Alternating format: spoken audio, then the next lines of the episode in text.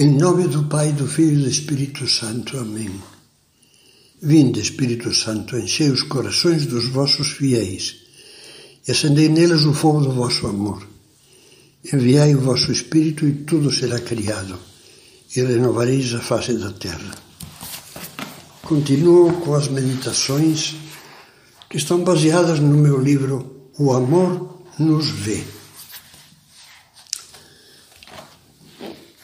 Na meditação anterior, víamos Pedro dormindo.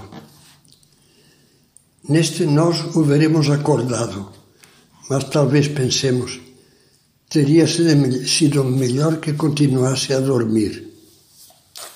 Jesus já tinha sido, sido preso no horto de Getsemane. Amedrontados e desarmados, os discípulos fugiram. Pedro também mas não se resignou a perdê-lo de vista.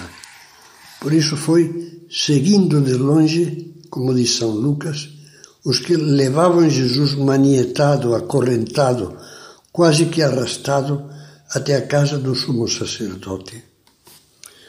Com a ajuda de um discípulo anônimo conhecido daquelas autoridades, Pedro conseguiu entrar no pátio da casa, no sumo sacerdote então acenderam uma fogueira no meio do pátio e sentaram-se ao redor, e Pedro sentou-se no meio deles. Tratava-se de uma turma de servidores do palácio, guardas, soldados, a porteira, criados e empregadas. Ora, diz o Evangelho, uma criada viu Pedro sentado perto do fogo, encarou-o e disse: Este aqui também estava com ele, com Jesus. Mas ele negou: Mulher, eu nem o conheço. Pouco depois o outro viu Pedro e disse: Também tu és um deles. Mas Pedro respondeu: Não, homem, eu não. Passou mais ou menos uma hora e um outro insistia: Certamente este aqui também estava com ele, pois é Galileu. Mas Pedro respondeu: Homem, não sei de que estás falando e enquanto ainda falava, o galo cantou. Da primeira vez em que negou Jesus, Pedro poderia ter tomado consciência da sua fraqueza e saído prudentemente dali. Mas achou-se capaz de enfrentar a situação e acabou caindo lamentavelmente mais duas vezes, como o próprio Jesus lhe tinha anunciado quando Pedro prometera Ainda que seja preciso morrer contigo, eu não te negarei. Ao falar isso, o bom Pedro, o Pedro afetuoso e emotivo, dizia sinceramente o que sentia, mas não se conhecia a si mesmo. A narração de São Lucas continua de maneira comovente. Enquanto ainda falava, como víamos, depois da terceira negação, o galo cantou. Então o Senhor, voltando-se, fixou o olhar em Pedro. E Pedro lembrou-se da palavra que o Senhor lhe tinha dito. Hoje, antes que o galo cante, três vezes me negarás. Então Pedro, saindo para fora, chorou amargamente. O olhar de Jesus não foi de censura foi um olhar de carinho entristecido que falava por si. Continha toda a inesquecível história daqueles três anos de amizade, bondade e amor em que Cristo seguia Cristo de perto, como discípulo da máxima confiança. E tudo era tão claro que a Pedro se lhe partiu o coração. Jesus, Jesus, como posso ter esquecido por um instante de medo tanta grandeza divina e humana. Desta dor, pelo seu amor traído, brotou um mar de lágrimas que lhe inundou a alma.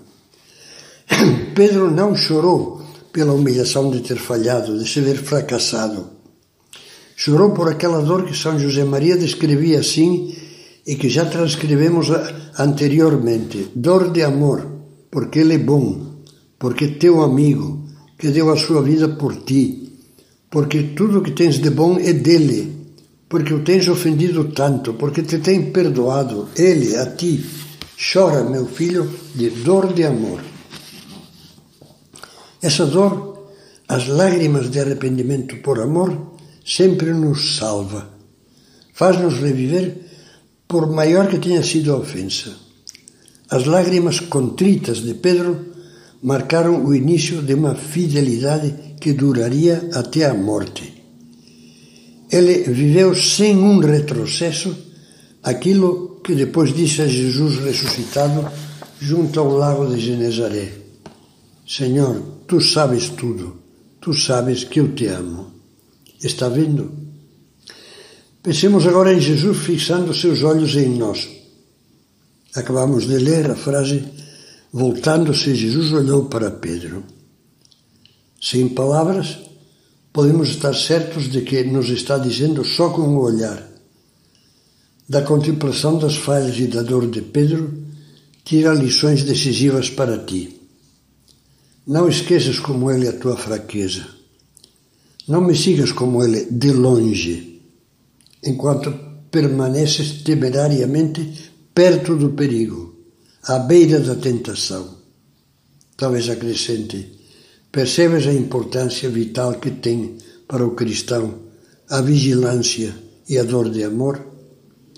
Entendes porque deves valorizar o exame de consciência diário e pedir perdão todos os dias pelas tuas faltas com dor, amor e esperança?